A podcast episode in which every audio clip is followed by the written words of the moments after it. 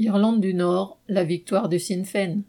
Le 5 mai, pour la première fois depuis l'accord de paix de 1998, les élections au Parlement nord-irlandais ont vu le parti nationaliste Sinn Féin, SF, se classer en tête avec 29% des voix et 27 sièges sur 90, devant les unionistes du DUP, en net recul avec 21% des voix et 25 sièges. La logique voudrait donc que la dirigeante du SF, Michelle O'Neill, prenne la tête d'un nouveau gouvernement.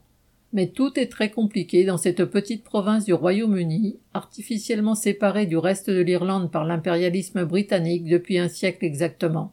Certes, la victoire électorale du Sinn Féin est indiscutable. Elle résulte largement d'un phénomène démographique, la proportion des catholiques en général d'origine irlandaise et favorable au rattachement de l'Irlande du Nord à la République d'Irlande est en augmentation par rapport aux protestants, en général d'origine anglaise ou écossaise, et favorable au maintien de l'union avec la Grande-Bretagne au sein du Royaume-Uni.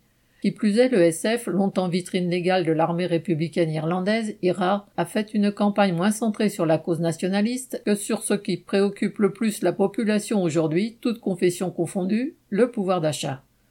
En effet, le principal parti unioniste, le DUP, s'était focalisé uniquement sur une dénonciation du protocole nord-irlandais inclus dans le traité du Brexit.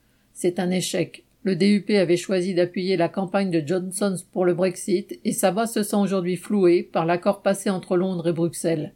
Car pour ne pas réintroduire de frontières dures entre le nord et le sud de l'Irlande et ne pas susciter la colère des nationalistes irlandais, ce protocole fait passer la frontière entre le Royaume-Uni et l'Union européenne en pleine mer d'Irlande, donc entre l'Irlande du Nord et la Grande-Bretagne, une atteinte à l'intégrité du Royaume-Uni que l'électorat unioniste trouve intolérable.